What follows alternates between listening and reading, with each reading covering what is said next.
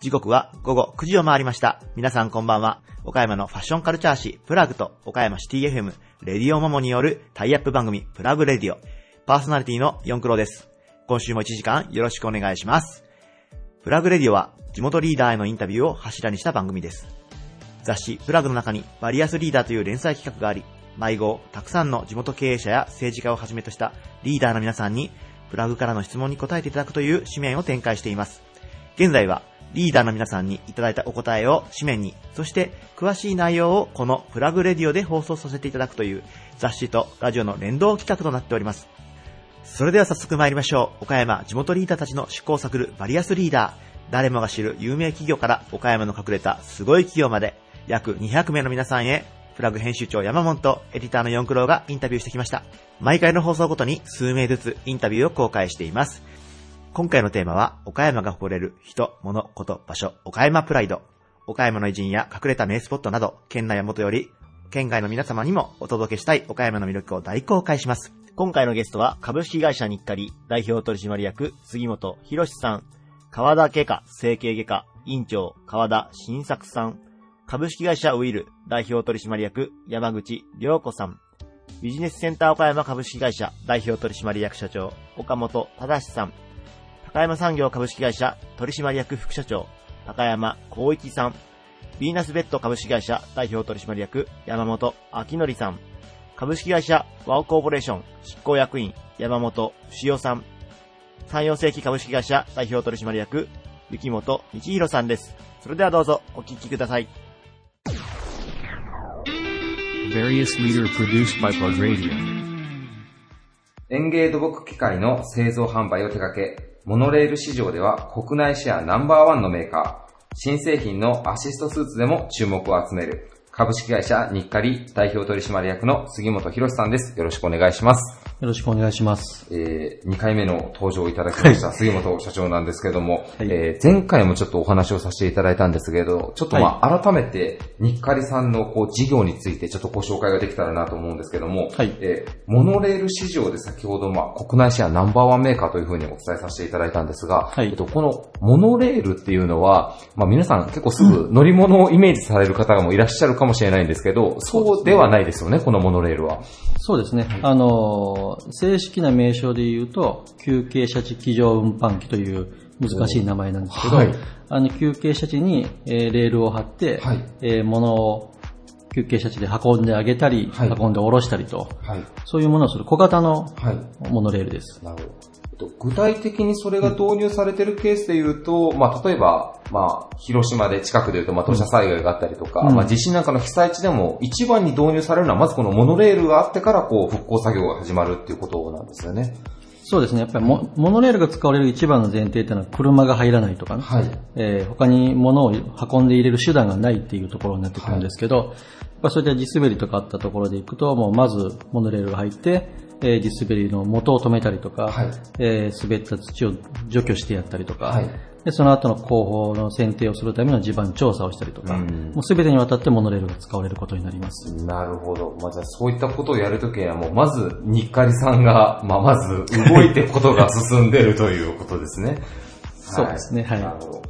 それから、あの、まあ、他にもあの、草刈り機であったりとか、うんいろいろな製品出されてるんですけども、あの、個人的に一番興奮したのは、やっぱりこう、新製品の、まあ、アシストスーツということで、まあ、あの、腰回りにつけられるものであったりとか、まあ、腕につけられるものとか、うん結局これはあれですかね、あの、通常よりも、あの、少ない力で物を持ち上げれるようになるっていうようなスーツですよね。そうですね。あの、パワーアシストスーツという言い方をしてるんですけど、はいあくまでアシストです。そそのご本、つけたご本人さんに持って、あ持ち上げてもらわないとダメなんですけれども、ただその持ち上げる力、えー、だいたい20キロぐらいのものを持ち上げると、おそのうち13キロぐらい、はい半分以上は、えー、その、アシストスーツを力で持ち上げてやる。へー。もう半分以下の力で持てるっていうようなことですね、じゃあ。そうです。大体やっぱ工場とかでは、まあ、いろいろ法律とかで20キロとかっていう、20キロとか30キロとかっていう、ある程度やっぱり上限が決まってて、はい。で、それを持ち上げるときに、まあ、半分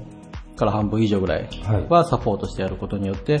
まあよくある腰痛とかですね、はいそういったものを防止しようとはい。いうことです。なるほど。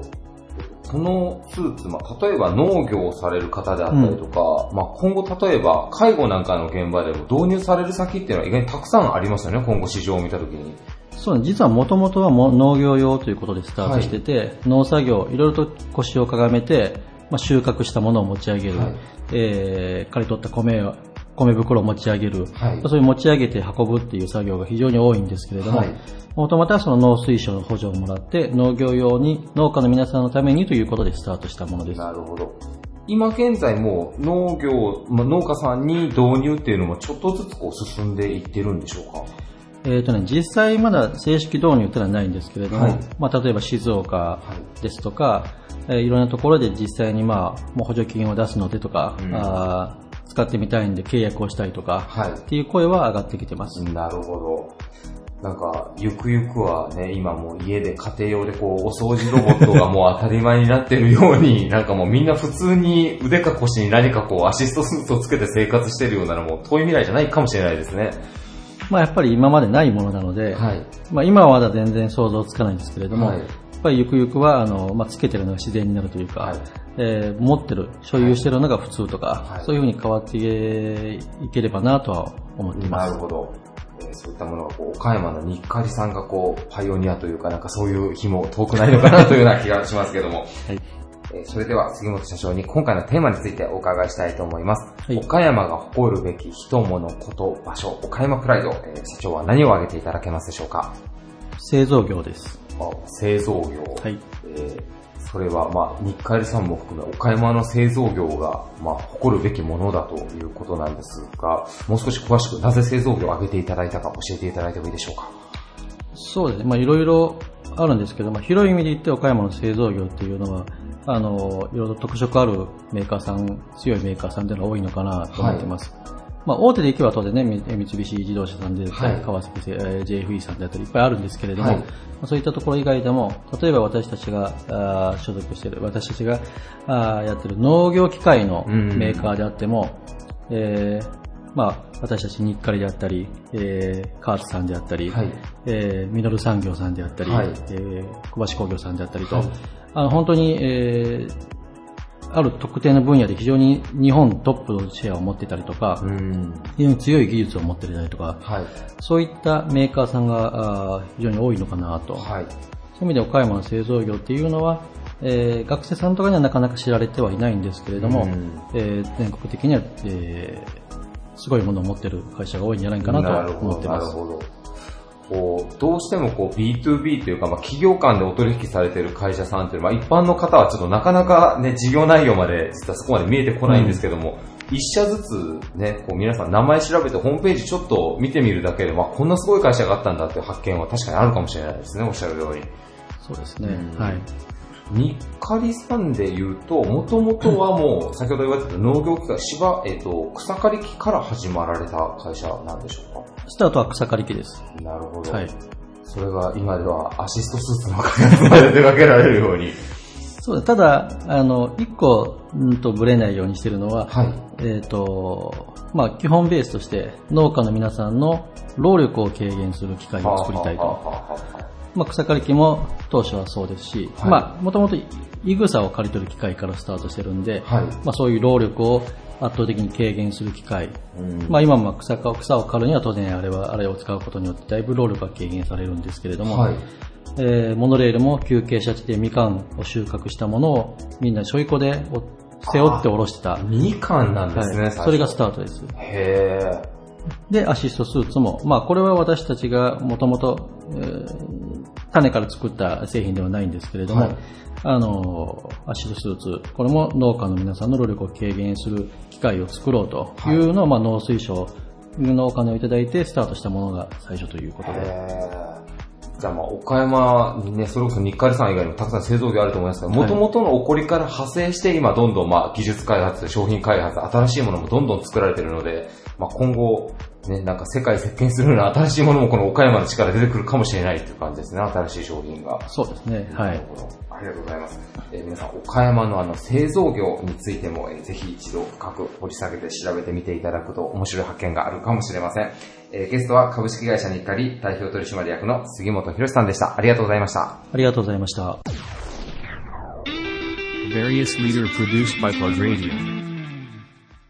県内唯一の日本レーザー医学会認定施設であり、外科、形成外科から美容外科まで幅広い治療を提供するクリニック、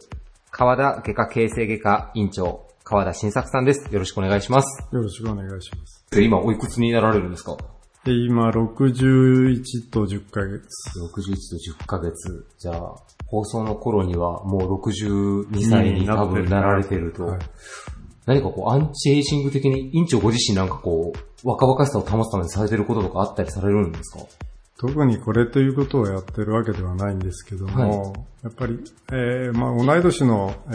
ー人たちに比べると、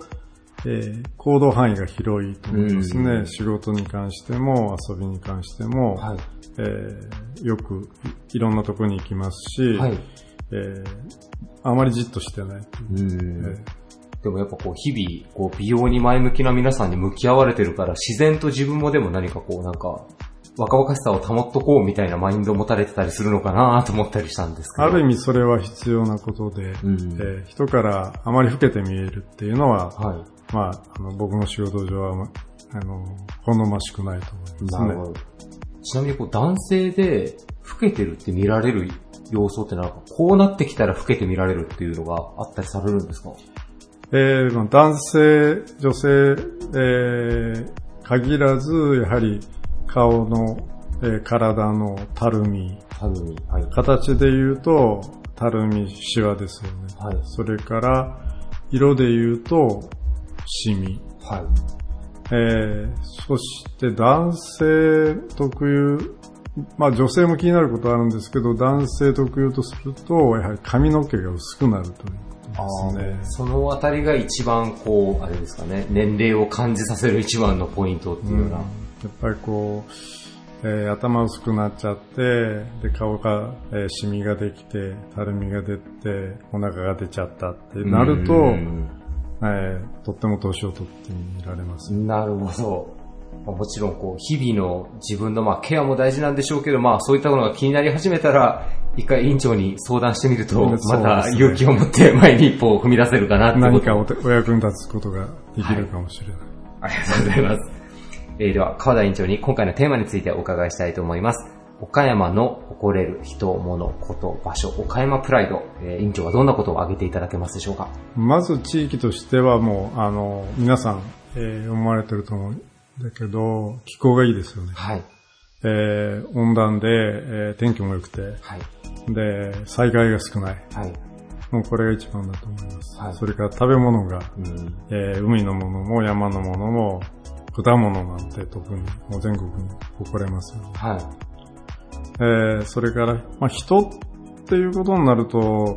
どうでしょう。あの、まあ、例えば関西の方のような、こう、表にどんどん出すような、こう、明るさっていう、そういう、あの、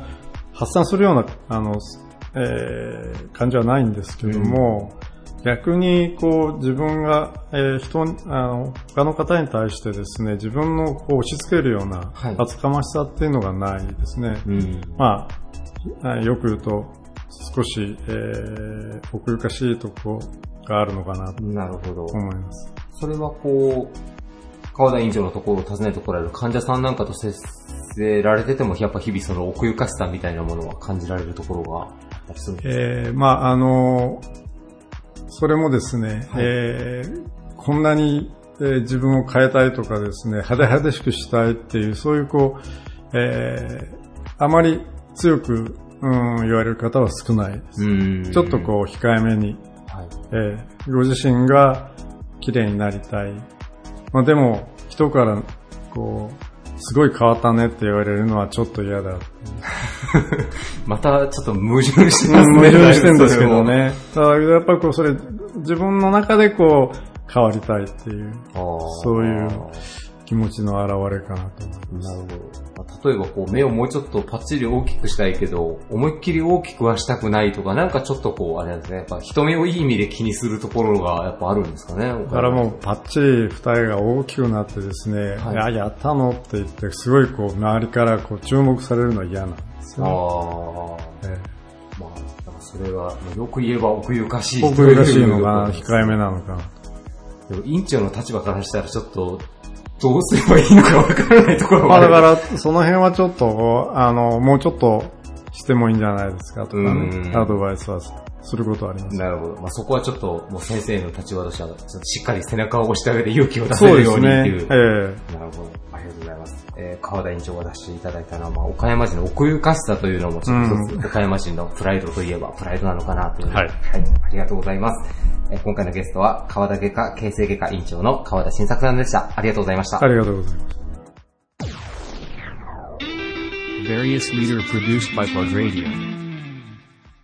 縫製、防食をはじめとする現地用車施工のプロフェッショナル集団、プラントや建造物などの補修事業を手掛ける株式会社ウィル代表取締役の山口良子さんです。よろしくお願いします。よろしくお願いします。えー山口さんも2回目のご出演で、えっ、と、最初に先ほどご紹介したあの、防製防食の、まあ、現地用車施工ってことなんですけど、はいちょっと前回もご紹介したんですけど、えー改めてどういった事業をされているのか簡単にご説明いただいてもいいですか？はい。防製防食というのは、まあ、金属などが一般的にほったらかしておくと錆びたり、まあ、劣化していくんですけど、えーそれを、まあ、防ぐために、あの塗装だとかいろんな手段がある中の一つとして、まあ、金属を溶かして吹き付けて、えー防製防食をするという仕事、技術が用車という技術になります。それを、まあ、あの、普通は工場の中ですることも多いんですけど、まあ、当社の場合は現地に行って、えー現場で施工するというのが、まあ、ノウハウになってます。なるほど。えっと、防製というのが、まあ、錆びを防ぐ。まあ、防ぐ錆びと書いて防製。すみません、初めてちょっと見て読めなかったんですけど、最初。でも、かなり特殊なというか、もう専門分野に特化した会社さんですよね、本当に、ウィルさんは。まあ、全国にも洋車屋さんはあるんですけれども、はそんなに数が多いわけではないので、はい横つながりで全国の洋車屋さんは、割とこう、仲良く。仲良くはい。そうですね。えーこの中でも山口さんみたいに女性の方が経営されてる会社っていうのはかなり数が少ないんじゃないですか？少ないですね。はい。たまたま、岡山にもう一社あるんですけど、はい。はい。どちらも、まあ、あの、後継者っていう形で。なるほど。はい。先ほどお伺いしたら山口さんご自身は、もともと編集者に美容師さんに結構いろんな職歴をなんか経てらっしゃるみたいなんですけど。そうですね。まあ、編集までは、あの、できずに、はい出版社で営業をやって、はい編集行きたいなっていう願望で終わったのが、うん あの、現実なんですけど、はいまあ、その後、やはり営業ばっかりだと、うん結構深夜まで、えー帰、帰れないだとか、はいはいもう本当に過酷で結構みんな体を壊すようなうん仕事だったので、あの、しかも行ってお客さんに提案して買ってもらうという形だったんですけど、はうちの母親がたまたま美容室をやってたので、はい。来て、綺麗にしてって言って帰るっていう仕事にちょっと憧れがあって、なるほど。で、メイクが好きだったので、うんヘアメイクになろうと思って、まあ東京に出て、美容師を3年やってました。まあ結果、父親が倒れたりしたので、はいはいはいはい 帰ってきて現職にあるんですけど、なるほど、なるほど。山口さんはもうこの防製のお仕事の、まあ、面白いところというか、何かこう、醍醐味みたいなところって何かこう、経営されてみて、なんか感じられるところってあったりされますか？ああ、そうですまあ、ね。いろいろこう、いろんなね、業界の職種をこう、経てこられてて。あーえーっと、ちょっと防災から直結してないかもしれないんですけど、はい割と洋車っていうのは、なかなかこう、大手にしか需要が現状でなかなかないんですね。ね。なので、あの、本当に大きい会社に行かせていただくことが多くて、はい。まあ皆さんも行かれたことあるかもしれないですけど、はい製鉄所なんかに入ると、はいもう本当にラピュタの世界の 中に入って、なるほど、なるほど。あの、はいはいはい配管なんかもとんでもなく大きくて、はい。えー圧倒されるようなところだとか、あと一回機械加工屋さんのところに行ったら、そこは歴史が古くて、はい。これはあの戦艦大和の砲台を掘った機械だよっていうものも見せてもらって、現役で動いてたんですよ。だから、あ、世の中にこんな大きいものがあるんだなっていう、こう、ドッキリだとか、はいなかなか、物が溶けててドロドロの状態ってなんかね、うん。あの、チョコレートならいいんですけど、金属だったりすると、はい見る機会が少ないんで、うんまあ、工業系の驚くところに行かせてもらうというのが、なるほど。はい業者の補修作業でしか見れない景色が結構あるっていうそうです感じなんですね。ね。はい。なるほど。ありがとうございます。えー岡山水島コンビナートをはじめ、まあ、工業地帯としても有名なんですけども、そういったのをまあ支えていらっしゃるウィルの代表の山口さんに今回のテーマについてお伺いしたいと思います。えー岡山の誇れる人物こと場所、岡山プライド。えー山口さんは何を挙げていただけますでしょうか？県外に住んでみて分かったんですけれども、自分の地元、住んでいるところが、吉井川の河口付近はい。なので、はい。あの、実はそういう河原のある風景っていうのがう、ん。県外ではあまりなかったなと思あったんです。まあ、広島も河原あるんですけあ。ど、はい。岡山のような、こう、広々とした綺麗な河原があるわけでなく、うん。東京も川っていうものもそんなに多くないので、うんこんなに綺麗なのかというのは帰ってきて気づいたというのがあるので、もう岡山に誇れると言えるほどのものかどうかっていうのはわからないんですも急河川が3つもある県っていうのは多分珍しいことですもんね、これも。ですね。ないらしいです。うんはい。まあでも、ね、岡山から外出られて帰ってきた時に吉井川の魅力に気づくっていうのもなんか、いい話ですね。なんか、そうで。散歩とかでよく行かれてるんですか、吉井川。そうですね。犬の散歩をするんですけれども、は結構犬がこんなにひのびのびと走れる環境って、はい。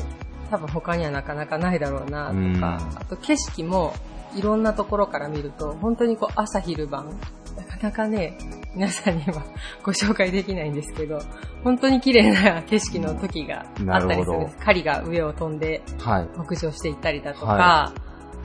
なるほど。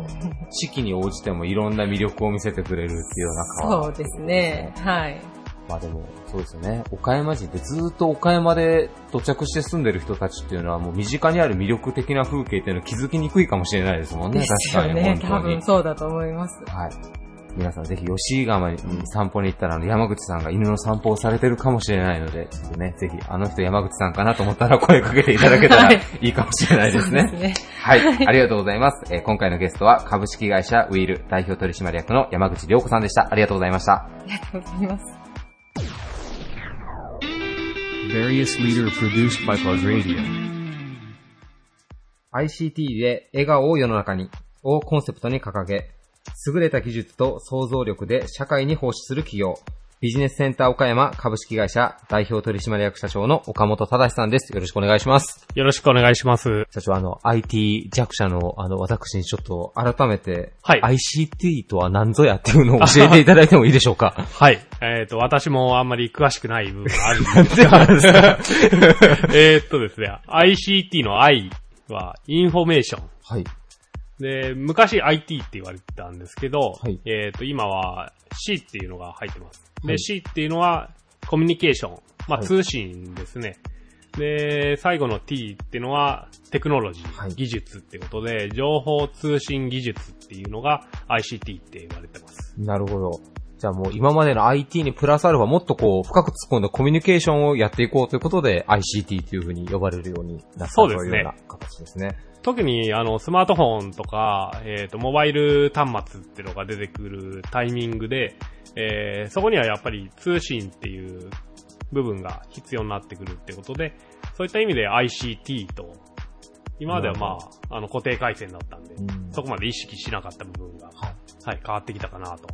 思います。なるほど。こう岡山初のまあこう IT 企業としてですでなんですけども、ビジネスセンター岡山さん、えーはい。一般の方ですので、僕みたいにちょっとこう IT に疎い方も結構いらっしゃるかなと思って、具体的にはどういったこうサービスを展開されていらっしゃる会社なんでしょうか？そうですね。えっ、と、創業当時はですね、えー、銀行さんなんかの、えー、顧客、あ、銀行さんから預かった、えー取引情報っていうのを、まあデータ入力する。まあそして、えー、何かしらの処理をして返してあげるってことをやって始めたんです。あ、ちょっとそういう代行作業的なところから始まられるっていう。はいなるほど。で、そこから、えー、まあ、金融機関さんのそういった業務をしていく中で、開発っていうのをできないのっていう話で、だんだんと開発が増えていって、まあ、今は、あのーえー、まあ、MVA の事業っていうことを、まあ、やらせていただいてる関係で、はい。ネットワークインフラの構築であったり、えー、保守運用。まあ、これに力を入れてる。なるほまあ、そういどっ。たところですかね。じゃあもう金融機関さんをはじめ、まあいろんな企業さんが、まあ日々使われるシステムの開発とか、まあねのケアなんかもずっとされてらっしゃると。。はいい。まあ、企業さんにおいては、あの、販売管理システムであったり、うん。まあ、そういった、えーっと、まあ、先ほど言ったサーバーとかネットワークのインフラ構築うん。から、えー、システム開発、そして最終的な保守運用までワンストップで提供するような、そういった、えー、ことをさせていただいてます。なるほど。岡山の企業さんたちがこう円滑に事業を進める、まあちょっと縁の下の力持ち的な感じの。そうですね。そうなっていければな、というふうに考えております。わかりました。えーそんなビジネスセンター岡山の、えー岡本社長の方に今回のテーマについてお伺いしたいと思います。はい。岡山の誇れる人、物、こと、場所、えー岡山プライド、えーはい何を挙げていただけますでしょうか？そうですね。岡、私、まあ、IT の観点からすると、岡山っていうのは、えー、まあ、IT にとってすごい地盤がいい県だなと思います。地盤がいい。はい。まあ、地盤っていうと、あの、地震が起こらないっていうこともあったああ、なるほど。そうか。自然災害があったらどこかにね、データのセンター置いててもなくなっちゃうかもしれないし、電波の、はい電波塔みたいなのがあっても倒れちゃったらダメってことですもんね。そうですねなるほど。で、特にまあ、あの、大手、えーっと、メーカーさん、まあ、IT のメーカーさんなんかは、IT に、えー国内の2つの大きな拠点があるんですけど、そのうちの片方が岡山に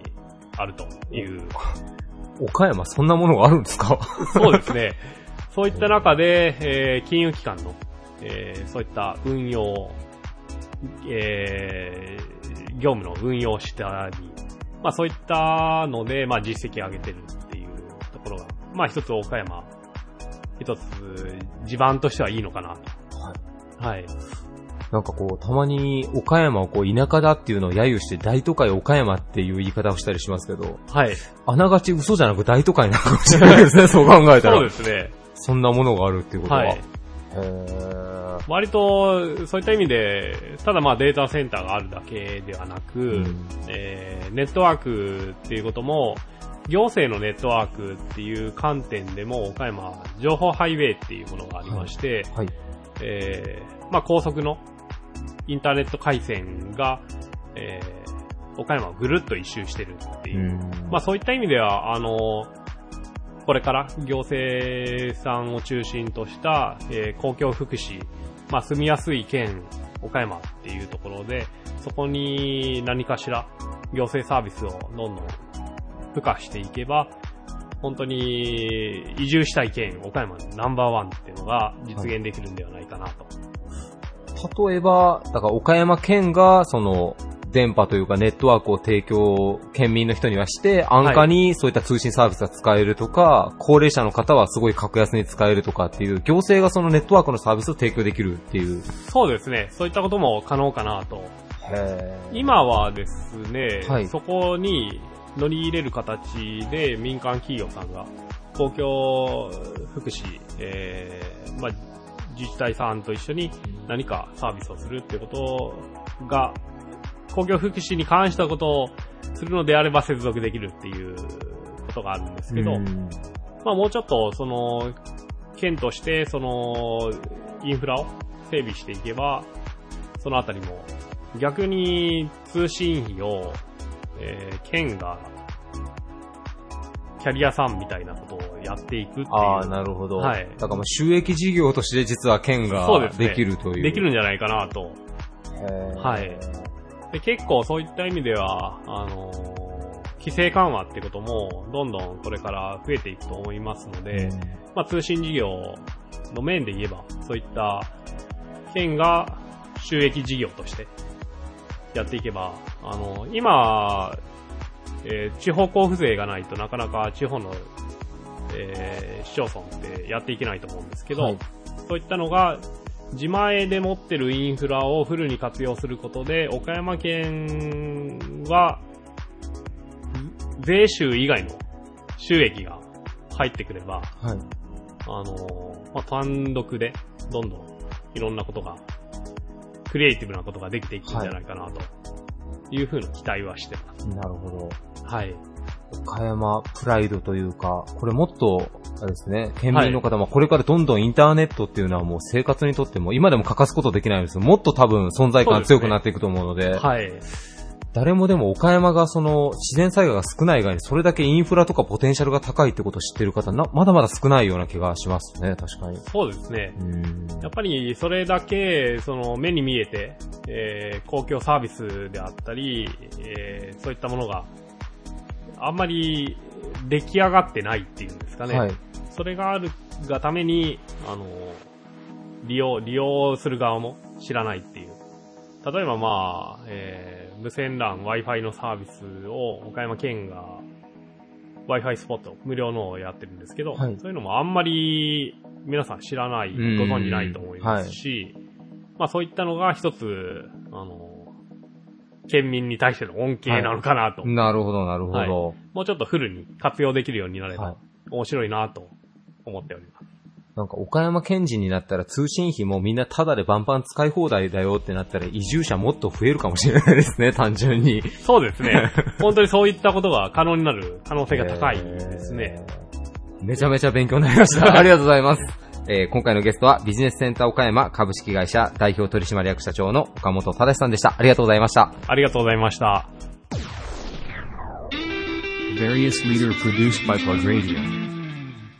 LP ガス、溶接材料、住宅設備の販売など多岐にわたる事業を展開する企業、高山産業株式会社取締役副社長の高山光一さんです。よろしくお願いします。よろしくお願いします。えー高山さんに早速、今回のテーマについてお伺いしたいと思います。えー岡山が誇るべき人物こと場所、岡山プライド。えー高山さんは何を挙げていただけますでしょうか？はい、えー私はですね、ちょっと場所を挙げたいと思うんですけども、はいなかなかパッと聞いて名前がわかる人いないと思うんですけど、はいあの、月見橋という橋がありまして、えー鶴見橋ではなく月見橋。月見橋なんです。はいはい。あの、後楽園から岡山城までかかってる、まあ、100メーター程度の短い橋なんですけども、はいあの橋が私とっても好きでして、はい。あの、あそこの橋の上に立つと、えー右手に岡山城、はい左手に後楽園、股の下を旭川が流れて、うん。日の出の時間にはすごいこう日の出が綺麗に見えるんですよね。はい。で、こう朝マラソンをしたりするんですけども、はいあそこでこう日の出を見ると、すごいこう気持ちが高ぶるというか、はい。ああの、すごいこう自分にとってはこうパワースポット的なビューポイントであって、はい。非常にこう気持ちのいい、えー橋であります。なんか、あの、ちょっと見た目が吊り橋チックな感じの、あの、そうです、そうで。橋ですすよね。あれです、あれです。はい。月見橋って言うんですね、あれ。ですね。僕は日の出が好きなんですけど、あそこは月見橋。あの、マラソンっていうのは結構はい毎朝走っていらっしゃるんですか、高村さん？そうですね、あの、自分の中では週に3、4回を目標にえー走ろう走ろうと思いながらやってるんですが、はいまあ走る時もあれば週に1回しか走れない時もあるんですけどね。はい。え、はいじゃあもう岡山マラソンなんかも何回も参戦されてらっしゃったり。そうですね。あの、岡山マラソンは第1回目から続けて3回出場させてもらってます。へーその練習中には、そこの月見橋なんか走るのが一番、まあ、さっきおっしゃられてたパワースポット的というか、まあ、気持ちがいい場所でよく走られてるという。そうですね。うんはい。なんかあの、皇居ランじゃないですけど、はいなんか岡山の県営グラウンド走ってる方も結構いらっしゃいますけど、後楽園の周りも走られてる方、ちらほらいらっしゃいますよね、岡山。そうですね。。結構朝なんか多いですし、すれ違う人みんな挨拶してくれるんで、非常にこう気持ちがいいなと思ってます。うんはいあ、皆さんやっぱランナー同士挨拶はやっぱりマストで。そうですね。そうですね。なるほど。まあ岡山プライドで挙げていただいた月見橋ということなんですけども、はい。多分ね、なんとなく皆さんどの橋かは分かってるとは思うんですけど、リスナーの皆さはい。ん。ね、せっかくの機会なんで名前覚えていただきたいですね、皆さんにはそこで。月見橋です。はい。えっと、高村さんはあの、この収録があるから名前見たんじゃなくて、もう前から一応、あれですか、橋の名前は知ってた、ご存知だったんですか？あんまりそこは突っ込まないでくだあ、さい。わかりました。了解です。すいません。ありがとうございます。えー冒頭で、えー LP ガスやあの溶接材料、住宅設備の販売など、まあ、本当多岐にわたる事業を、あの、高山産業さん手掛けていらっしゃるんですけども、はい2018年、まあ、こんな会社にしていこうというようなあたりの、まあ、抱負というか、はい目標なんかを最後にお聞かせいただいてもいいでしょうか？はい。あの、まあ、当社、えー今ご紹介いただいた通り、こう LP ガスを、えー岡山県下全域で販売をさせていただいてるんですが、まあ、あの、生活に、えー密着をした、えー商売、営業になりますんで、ぱりこう、お客様に本当に必要とされる存在にならないといけないなというふうに思ってます。うんまあ、あの、ガスもそうですし、こう、ガス器具なんかもそうですし、こう、生活するものであれば、我々何でもこう、取り扱ってるという自負はございますので、はいまあ、そのところをもっともっと PR をしながら、うん。何かあったら高山産業に聞いてみようと言ってもらえるようなえー会社になるべく、まあ、営業していきたいなというふうに思ってます。まあ、多分 B2B でされる部分もあるんでしょうけど、まあ、より B2C というか、もうカスタマーにもそうですね特化してやっていくという。はい。なるほど。あれですね、ミカス、あの、サザエさんに出てくる三河屋さんじゃないですけど、そうですねなんかそんな感じがイメージとしては近いんですかね。はい。はい。まあ、あの、B2B でも、あの、我々たくさん商品扱ってますんで、はい何かあれば本当高山産業に聞いてみようっていうのは B2B でも B2C でも変わらないとはうん思うんですけどね。はい。もう、とにかく、何でもできるから、何かあったら声かけてねっていうのに、まあ、高山産業を持ってきた。はい。はい。ありがとうございます。えー高山さんに挙げていただいた、えー岡山プライドは、えー月見橋でした。えーゲストは高山産業株式会社取締役副社長の高山光一さんでした。ありがとうございましたありがとうございました。日本最大級のベッドショールームの運営、及びウェブ販売を手掛ける岡山発のベッド専門企業、ヴィーナスベッド株式会社代表取締役の山本明則さんです。よろしくお願いします。よろしくお願いします。えー山本社長には早速、えー今回のテーマについてお伺いしていきたいと思います。はい岡山が誇るべき人物こと場所、岡山プライド。山本社長は何を挙げていただけますでしょうか？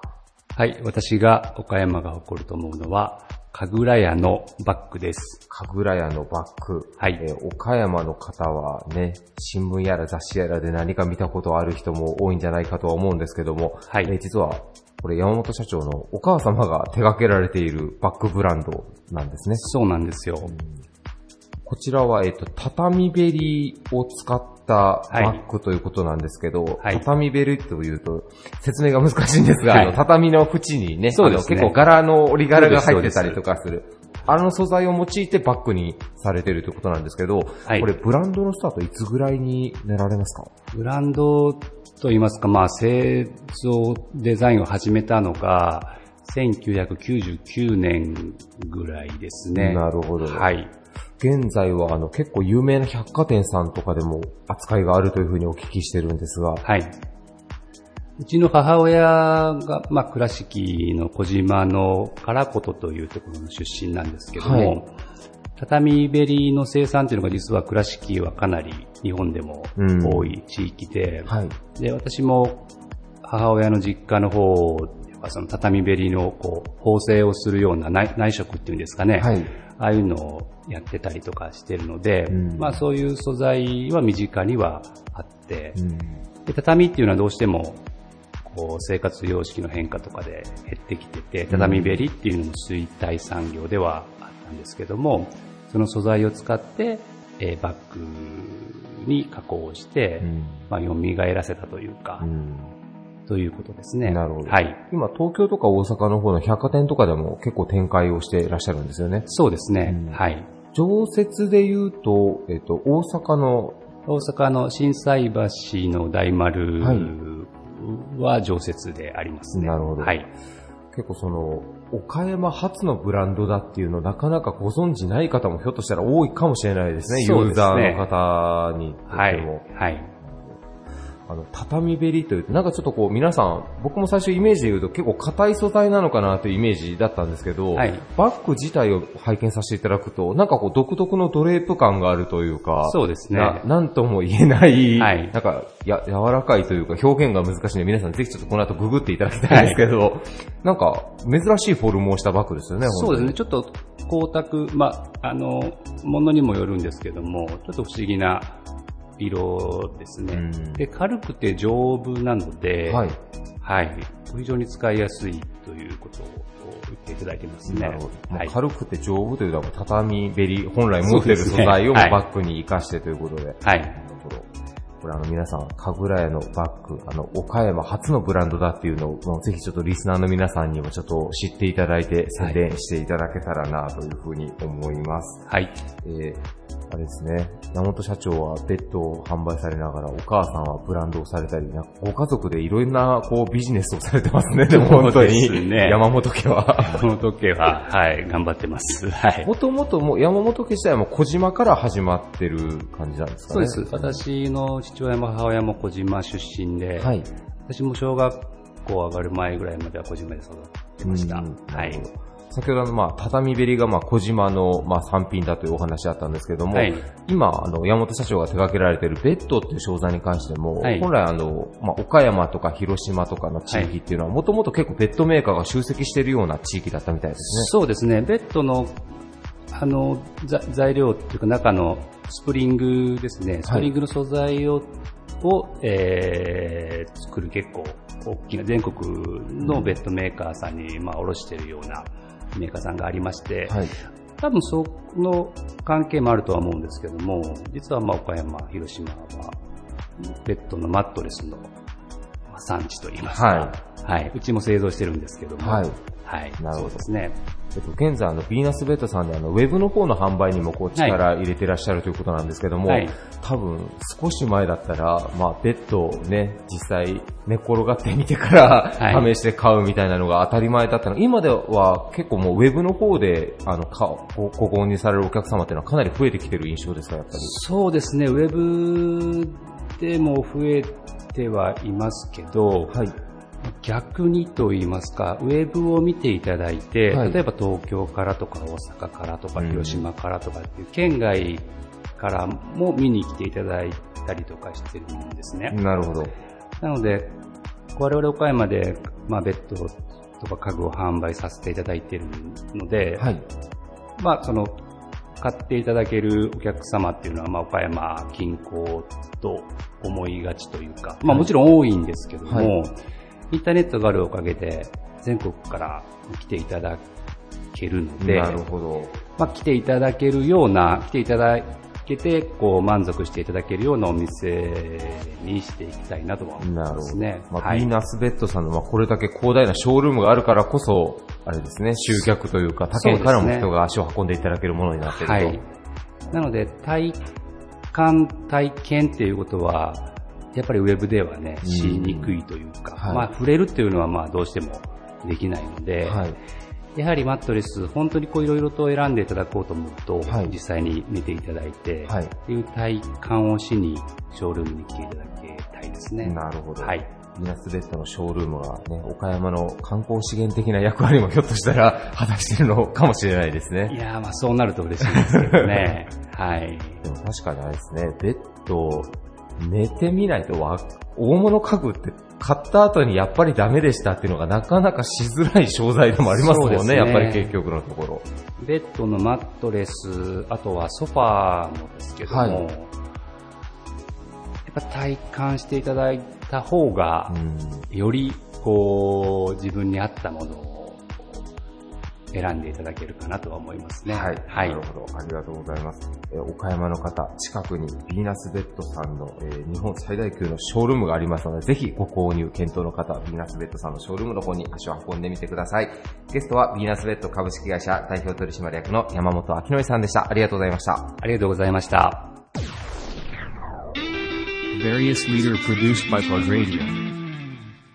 農会センターや個別指導アクシスなどを運営する株式会社ワオコーポレーション。公約員農会センター岡山香川ブロック責任者の山本牛尾さんです。よろしくお願いします。よろしくお願いします。はい。プラグレディオですね、えー今回初登場のですね、ワオコーポレーションのですね、山本さんなんですけれど、まあそのワオコーポレーションっていう地域に点在しているですね、農会センターや個別指導アクシスさんのお名前っていうのもですね、本当に老若男女問わずですね、あの、知ってるのかなと思うんですけれど、まあもう少しちょっと一個踏み込んでご紹介の方をですね、いただけたらなと思います。はい、はい。そうですね。あの、農会センター自体は、岡山県でも40年以上、実は、あの、当社が大阪から創業しまして、全国展開を始める第一歩なんですね。が岡山県からスタートしまして、40年以上活動しています。で、まあ、今は、あの、それこそ、えー岡山県内の高校入試、中学入試でも、おかげさまで、あの、県内トップの、えー実績を誇るような塾になってきてますけども、一方で、あの、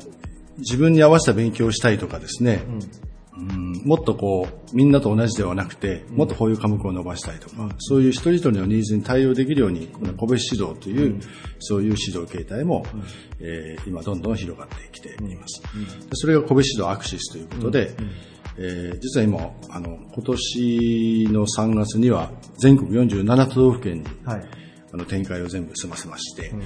岡山でも20校舎以上の教室を展開している状態です。なるほど。その、まあ、もちろんもともと創業が大阪っていうところで、で、ただ一つ驚きなのが、全国への、あの、発信の皮切りが岡山だったっていうところがすごく、はい。あの岡山の県民市民からしたら驚きかなと思うんですけれど、そうですね。やっぱりその実績としてもやっぱり県内トップクラスというところを誇られているというところなのかなと思うんですけれど、うんはい。まあもともとその農会という名前はですね、私がまあ幼少の頃にですね、はい。まあ一種のなんかこう学力のステータスみたいなところもあったような気がするんですけれど、そこから、えー個別指導アクシスさんという個別指導っていうところにもそのノウハウを生かせて、えー進められたと思うんですけれど、はい。何かこれは背景というのはあるんでしょうか？そうですね。あ一番大きいのは、やはりその社会の変化というのは大きいと思いますね。はい。この、えーネットがどんどんどんどん進化をして、この指き出しの時代になってですね、はい。やっぱり子供たち自身も、はい。いつでも好きな時に、い好きな、その、ものが買えるとかですね、好きな情報が手に入れられる。で、そういう背景の中で、学習自体にも、やはりそのみんなと同じではなくて、僕はここをやりたい。今ここをやりたい。とかいうような、その個別のオンデマンドのその指導というのがどうしてもニーズが出てきたということですね。その中で、あの、飛び抜けて非常にできる子も、やっぱりみんなとついていくのが厳しいなっていう子に対しても、どちらにも対応できるのは個別指導の形態ですね。で、私どもアクシスは、この40年以上の農会センターの入試のおそういうう背景、バックボーンを持ってはい、個別指導に当たれるという、はい。やっぱり強みがありますし、全国展開をしているという情報量の多さっていうのがあります。そういうものを背景にして個別指導に当たれますので、そういう意味では、あの、受験に非常に強い個別指導ということで、あの、自負して、あの。なるほど、はいね。ニーズがオンデマンドとなった時にですね、その時代に追従するかのように、独自のノウハウをブラッシュアップさせて個別指導というところに踏み込んでいったっていうことなんでしょうか。はい。で、さらにですね、その、まあ、時代といえばですね、また IT だったりとか、うんまあ、そのインターネットがあの活性化されてですね、あの時代がそういう方向に向かってるんですけど、うん。ワオッチというサービスがすごくはい。あの、キャッチーなそうであるんですけど、そのワオッチというのはですね、アプリですね、そうですね。を使って展開されてるということなんですけど、はい。このワオッチについてもう少し詳しくお伺いしてもよろしいでしょうか？そうですね。アワウッチは今、おかげさまで、えー、と、無料のチークアプリではもう500万ダウンロード以上の、はい。えー人気を誇っている。500万ですか？そうですね。これは、あの、結構な、あの、人気なんですけども、はい。最近面白いのは、えっと、農会センターは知らないけど、ワオッチは知ってるっていう。方が、おやっぱりね、これはネ,、ネットというかそのね、ウェブ商品のやっぱり強みかなと思いますけど、まあ、コンセプトとしては、そういうチークアプリってたくさんありますけども、はい。一番大きな違いは、あの、まあ親子で楽しめるっていうことですね。私も時々やりますけど、はい。大人でも十分夢中になるぐらいちょっと面白い。はい。そういうのを一緒にやりながら、はいあの、こうそういう親子の時間を持ってほしいっていうコンセプトが根底にあります。うん、だから、あの、子供だけどんどんやっていくようなゲームではなくてね、うん一緒にこう会話を、そこをきっかけに会話をしながら、でも、あの、しっかりと基礎学力が学べていくっていう。うん。だからまあ算数から始まって、英語からも、もういろんなあのものがありますので、ぜひ覗いていってほしいなと思いますね。。まあ、よ本当に最近になってよく見られる光景がですね、まあ、スマホやタブレットを持っている子供たちがですね、うんゲームをして過ごしているっていうのがあると思うんですけど、まあ、その中で親子のコミュニケーションとしてのツールとしても使えるし、そうですねさらにその学習に、知育にあの特化しているというところで、ですねまあ、親御さんからしたらもうな何の副作用もないんじゃないかなっていうくらい、素敵なあのコンセプトをお持ちなのでですね、ええぜひ皆様もですね、ええあの、ワオッチーの方チェックしていただきたいなと思っております。ます。はい。でそんな山本さんにですね、えー今回のテーマである、岡山の誇れる人物こと場所ですね、岡山プライドについて教えていただきたいと思います。どのようなものを挙げていただけたでしょうか？はい。私、岡山では本当にいいものはたくさんあるんですけども、あの、やはり、岡山に来てですね、私15年になりますけど、何がいいかなというと、やっぱり教育環境が非常に充実している。充実した教育環境というのが、あの私はちょっとおすすめかなと思いますね。なるほど。まあ、学徒の街とも言われるんですけれど、ねまあ、そんな岡山で、どういったところが山本さんの中で充実した点が挙げられると思われますか？あの、やはり地方都市なんですけども、はいあの、全、まあ、我々の業界、塾の業界でもそうですが、全国展開をしている、そういういわゆる大手の塾もですね、岡山っていうのは、やっぱりきちっと揃っているんですね。うん、で、まあ地方に行くと、まあ我々もそうですけど、全国で展開してないところもございますしね。で、そうではなくて、そういう塾自体もたくさんありますし、あとは学校ですね。まあ、公立高校も非常に伝統のある学校がたくさんございますし、あの、今流行りのって言いますかね、流行の県立の中高一貫の学校、こういう学校も県内で4カ所あったりします。まあ、大学はもちろん小川大学中心として、えーそういう優秀な学生さんもたくさんおられますし、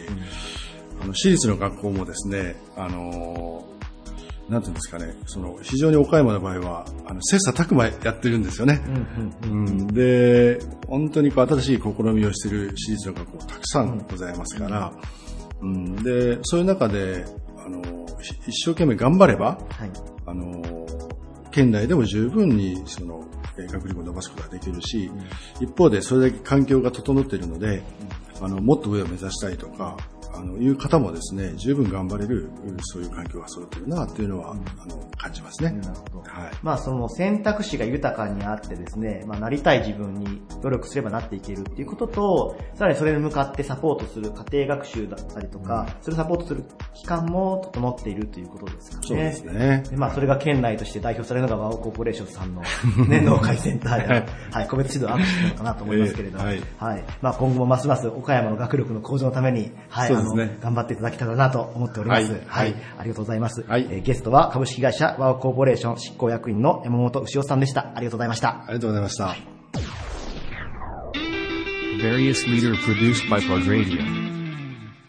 岡山マニアに本拠地を構え、東アジアで金型を製造し、世界に発信するグローバル企業、産業世紀株式会社代表取締役の雪本道弘さんです。よろしくお願いします。こんにちは。よろしくお願いします。はい。えー、まあ、マニアのうちでですね、えー産業世紀さんという企業があるんですけれど、えー主に金型の製造をされているというところの企業さんなんですが、えーそんな、えー雪本社長にですね、こう早速、今回のテーマであるですね、えー岡山の誇れる人物こと場所、岡山プライドについて教えていただきたいと思います。えー、私は第一が岡山空港だというふうに思ってます。岡山空港がはい。誇れると。はい一体どのような理由で誇れるんでしょうか、えー私よく、海外出張が多いんですが、はいえー特に海外便について、えー中四国から非常にたくさんお客さんが岡山空港を経由して出て行っています。はい。えーこれは当初から駐車場をタダにして、はい。まあ、収穫、あるいはその便利性をはい上げるっていうことを岡山県がやられてて、はいこれは成功してるんじゃないかなというふうにうん、思ってまなるほど。す。まあ、今日私が気楽にというんですか、あの、海外出張頻繁に出ていけるのも、はいこの空港のおかげだし、はい。えー大阪、名古屋、東京の人たちに負けないはいような、はいその、スピーディーな動きができているのもこの空港のおかげだというふうに思っています。まあ、ということで、まあ、世界へ飛び立たれる方々の、まあ、特にアジア圏では岡山空港というのはすごくアドバンテージを取っているかなと。で、その一つの要素が駐車場が無料というところも大きいですよね。結構この、この近県エリアでですね、駐車場が無料の岡山空あ空港っていうのはないんでしょうか？えー確か、あのー米子も無料だったような気がしますが、はやはりあまりにも場所が偏僻すぎて、ちょっとなかなか利用しづらいねと。まあ、瀬戸大橋のようにですね、はい。岡山県ってまあ四国からもはい。アクセスできます、はい。で、中国地方からもアクセスできるということで、えー非常に、あの、中四国からたくさんの人が集まってるんじゃないかな。うんうんこんな風に思います。まあ、その、立地という、岡山のエリアの立地というところと、あとまあ環境が整っているというところが、はいまあ、こういうプライド、岡山プライドにつながっているのかなというところですね。はい、ありがとうございます。で、先ほどの、まあ、お話で、えー海外出張が多いので、まあ、気軽にそれ行くことができるとおっしゃってたんですけれど、はいまあ、山陽世紀さんはです、金型の製造、製造されているというところで、やっぱ海外での活動っていうのがやっぱり多くなってきてるんでしょうか？非常に多いですね。えー私どもではもう3、4年前から売り上げに占める割合で半分以上、えー輸出をしてます。うん、なるほど。で、海外にも輸出されているということで、えーまあ、金型についてですね、よりちょっと深く教えていただこうかなと思ってるんですけれど、えーまあ、金型というのは、まあ、まあ、世の中の今製品と、製品があると思うんですけれど、はいパソコンであったり、車であったり、はい本当に身近なもの、すべて、ほとんどが金型を使って作られているというところなんですよね。そうです。はい。で、まあ、我々の、その、身近なもので言えば、例えば、まあ、小さなお子さんが砂場で、こう、砂遊びをするときに、型はめをして、何か型取るっていうのが、まあ、金型の原点でもあるかもしれないなと思うんですけれど、まあ、言えばそれの金属のものを作られているということで言うんでしょうか？そうです。はい。で、主にその山陽世紀さんはですね、えー、どのような製品の金型を作られてるんでしょうか？えーいろいろ、あの、家電製品からいろんなものを作ってきたんですが、今は自動車部品が非常に多いですね。で、まあ、車の産業というと、まあ、名古屋だったり、まあ、広島にも少しあると思うんですけれど、その金型メーカーが岡山にあるっていうのは、結構、稀有な存在っていうふうにお伺いしたんですけれど、えーあのーまあ、お客さんに非常に近いところで、えー便利性をっていうことで皆さんやられてるんですけど、あのー不便な場所であれば不便なりに、あのー我々は今はインターネットをいち早くはい。活用して、はい。えーもう20年前に通信を使って、ここでプログラムをして、アメリカで工作機械を動かして、アメリカでその、我々がったそのプログラムで金型を作りましたみたいなことをもうすでに20年前からやってます。20年前というともう本当にもうインターネットの走り。今の光通信のようなそのね、整った環境ではなくてっていうナローバンドとかの時代だと思うんですけれど、まあそういった時からそのデータ通信というのを活用して、その土地に左右されないビジネスを展開されてきたということですね。そもそもその雪本社長が金型にちょっと出会ったというか、きっかけっていうのはあったんでしょうか、いや、もう全く縁はありませんでした。あまあたまたま、たまたまはい入った会社がそういう会社で、はいただまあね、あの、入ったからには、はい。ということで、猛勉強して、やっぱり、あの、うん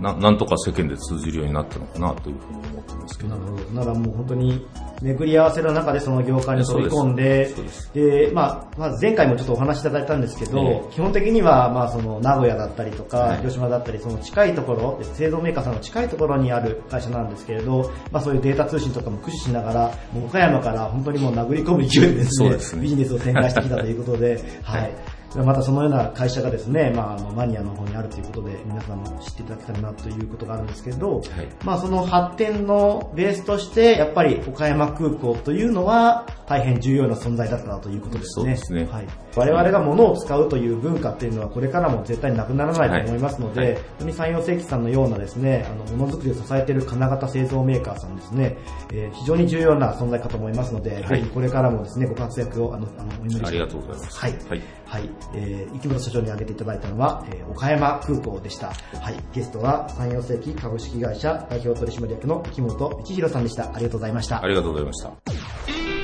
Various leader produced by Plug Radio.